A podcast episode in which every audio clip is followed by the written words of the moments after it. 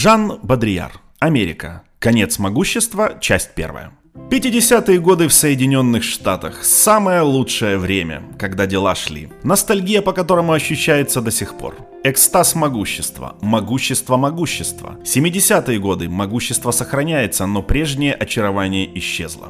Это время оргий, война, секс, Мэнсон, Вудсток. Сегодня оргия закончилась. США, как и весь мир, оказались перед лицом такого мирового порядка, в котором отсутствует напряжение. Это немощь могущества.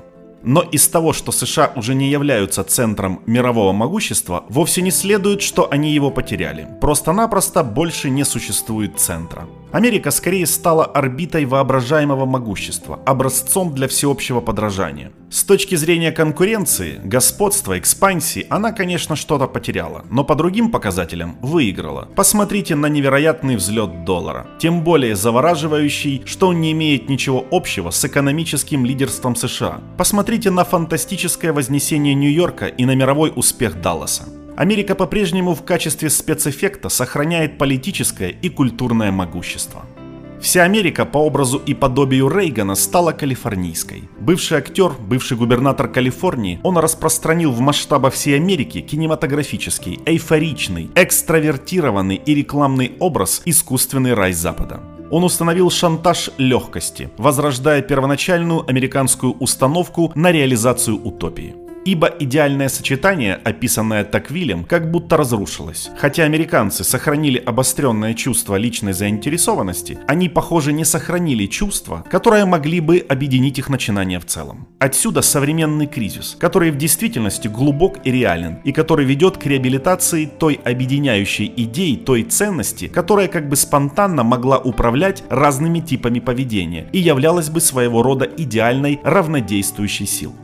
Успех Рейгана в его попытке воскресить в качестве иллюзии американскую первосцену. Америка is back again. Американцы, поколебленные в своей твердости войной во Вьетнаме, с той же далекой для них, как и вторжение инопланетян из комиксов, которая так и воспринималась издалека как война телевизионная, совершенно не понимающие, за что их ненавидит весь мир, и воспринимающие своих противников, поскольку Америка, воплощенная утопия добра, только как воплощенную утопию зла. Коммунизм эти американцы укрылись в тени легкости, в победном иллюзионизме. И это тоже по-калифорнийски, ибо на самом деле в Калифорнии не всегда ясно. Очень часто туман или смог закрывают в Лос-Анджелесе солнце. И тем не менее у вас в памяти остается залитое солнцем экранирующее воспоминание. Таков мираж Рейгана.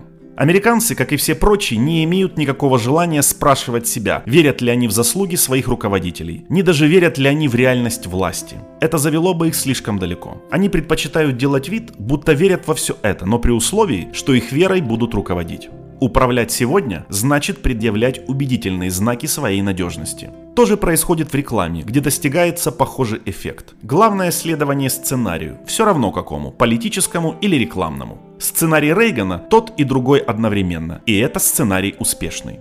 Все дело в вывеске. Поскольку общество окончательно уподобилось проекту, все подается как его реализация, и руководители должны работать над созданием рекламного облика – look. Малейшая оплошность непростительна, ибо ею принижается вся нация. Даже болезнь может составлять часть облика, как, например, рак Рейгана. Напротив, политическая слабость или откровенный идиотизм не имеют значения, судят только по имиджу.